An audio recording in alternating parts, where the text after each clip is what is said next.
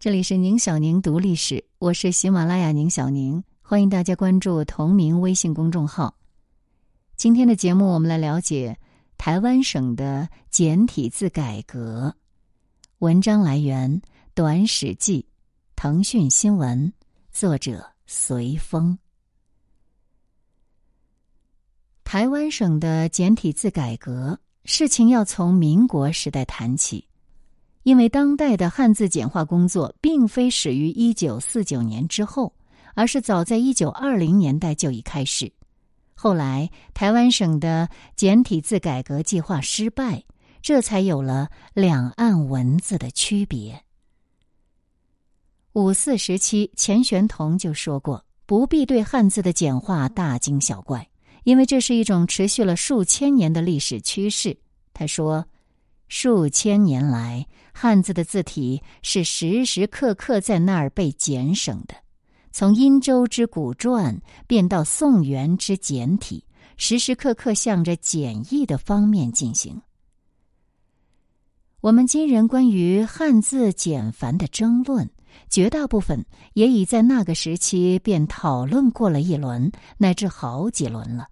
当时的文化名流，如胡适、蔡元培、周作人与林语堂等，都是汉字简化的支持者。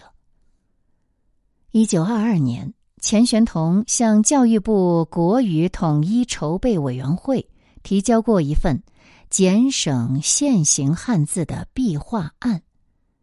这个提案获得通过后，就成立了汉字省体委员会，来具体负责此事。不过，一九二零年代的北洋政府是一个全靠对外借款给政府工作人员发工资、政令不出都门的瘫痪型政府，所以机构虽能成立，汉字简化的具体工作却难以推动。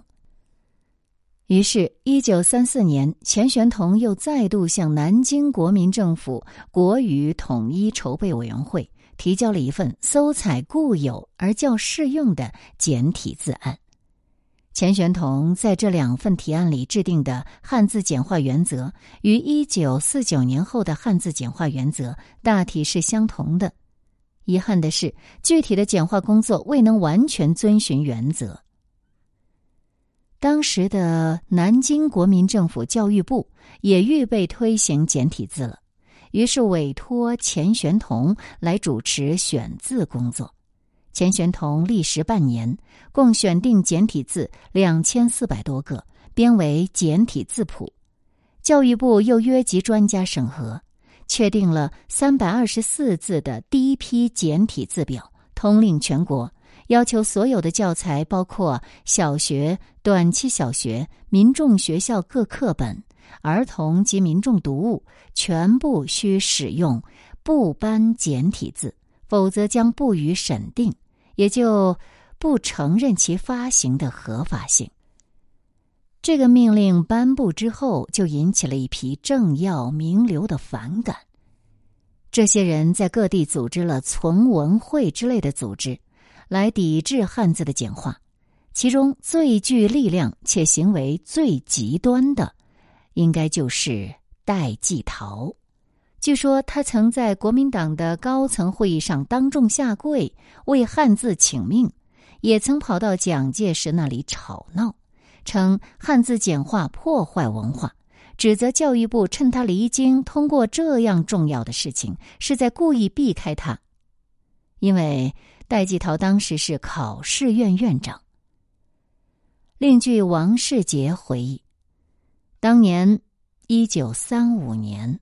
在南京，我记得使用简体字的方案由教育部提到中央政治会议之时，事先蒋先生也曾赞成，但在会中却未通过。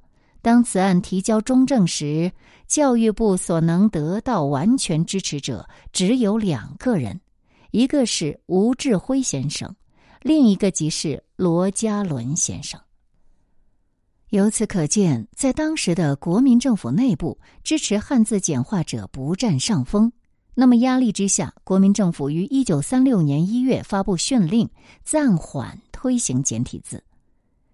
除了国民政府颁布而又弃用的这批简体字，当时还存在一种解放字，主要流行于苏区抗日根据地和解放区。其中的一些文字，在一九四九年后成了法定简体字的一部分。另有部分学者致力于推动国语罗马化运动和拉丁化新文字运动，希望将汉字一劳永逸的变成拼音文字。一九四九年，南京国民党政府败退至台湾省，汉字的简化问题与丢失大陆后的反思结合到了一起。一九五二年。蒋介石在国民党中常会上如此说道：“我们的汉字笔画太多，士兵教育困难，学生学习难度也太大。民国二十四年，我们在政治委员会上通过了一个汉字简化方案，因戴天仇的激烈反对而未施行。很遗憾，没有想到，只过十几年他就不在了。我觉得汉字还是应做适度的简化。”他说的“代天仇”就是代季陶。随后，台湾当局就成立了简体字研究委员会，而时任考试院副院长的罗家伦就盛赞蒋介石此举极其英明，全力支持在台湾推行简体字。较之大陆时期对简体字的支持，此时的罗家伦又多了一项特别的支持理由。他认为。日据时期的台湾被强迫以日语为所谓的国语，导致许多人已不熟悉，甚至不会写、不认识中国文字。繁体字的复杂与难学，成了这些台湾人回归中华文化的一种障碍。于是，罗家伦在各种场合公开提倡简体字，这就引来许多人的仇视。有署名“铁汉团”者给他写信。骂罗家伦是卖国贼，并恐吓他：“我们老粗只有武力对你，准备送你一个大炸弹，叫你完蛋。凡有与你同路者，都将同归你一路。”而这样的恐吓信也没能让罗家伦闭嘴。一九五四年三月，罗家伦公开发表了一篇长达四万多字的文章，简体字之提倡甚为必要。具体回应了各种反对意见，于是，一场贯穿政界与知识界的简繁之争由此而起。廖维藩、胡秋原等一百零六名立法委员对罗家伦的言论极为不满，他们提交议案，希望通过立法的方式来阻击简体字，为制止毁灭中国文字、破坏中国文化、危及国家命脉。特提议设立文字制定程序法，而学者潘仲圭等也刊文批评说，文字是民族文化的血脉，是千万世人的公共遗产，不容一世代一部分人专横独断。论战期间，台湾联合报做过一次民意测验，其中赞成汉字简化者七千三百一十五人。反对者四千八百零七人，而大略同时期，大陆也在推行简体字计划，并于一九五五年形成了汉字简化方案草案，正式对外公开。这个背景就让台湾省的汉字简繁之争发生了严重的政治化，许多人开始以“隔海鹤唱”这类大帽子来批判简体字的支持者。民间对汉字简化问题的讨论由此沉寂，最后连原本有意推行简体字的蒋介石也不再畅言汉字简化了。而台湾省的简体字改革就在这样一种非理性的氛围中夭折了。一如学者林安武所言：“因政治斗争的对方推行简体，我们就倡导繁体。”以哲学角度而言，我们是作为对立面的另一边，居于客位，沦为强势主方的奴隶，结果被逼得硬是要唱反调。一九六九年，何应钦在国民党中央评议委员会上提出了一项新的整理简笔字案，不过何应钦以军方人士的身份提议改革文字。其方案不可避免的带有强烈的色彩，有些学者认为，何应钦的方案本身便是从政治目的出发的。何应钦在方案里批评了大陆的简体字成果，要求参与简化改革者先研究大陆的简体字，然后务使其无混淆不清之弊，以便收宣传之效。虽然蒋介石对何应钦的方案很感兴趣，本案至为重要，要求教育部门召集专家认真研究，但这方案最终还是被否决。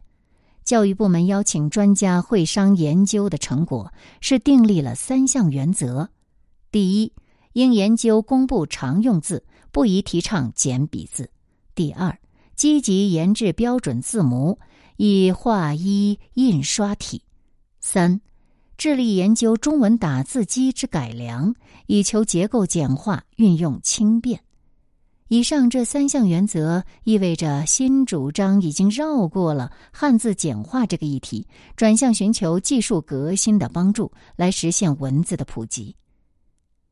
不过，一方面，使用简体字终究是一种时代趋势。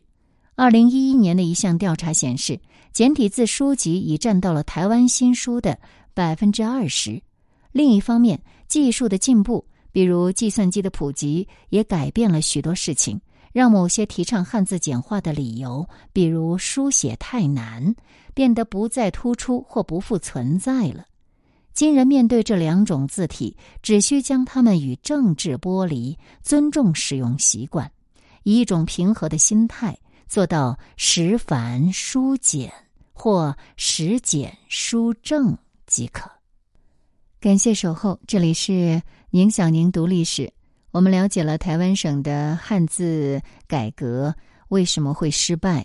那么之后呢？也欢迎大家听完了以后在评论区留言。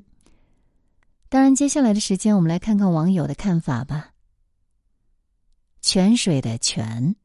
汉字拉丁化在现在看来无比滑稽，但是在当时来说是有实际意义的。因为当时的技术条件下，拉丁字母在打字机和印刷排版上有无比的优势，这导致了拉丁文字材料可以比中文传播速度快几十上百倍。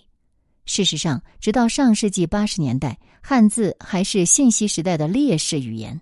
还好，我们有发明汉字激光照排系统的王选，发明五笔输入法的王永民，发明中文办公软件 WPS 的裘伯君。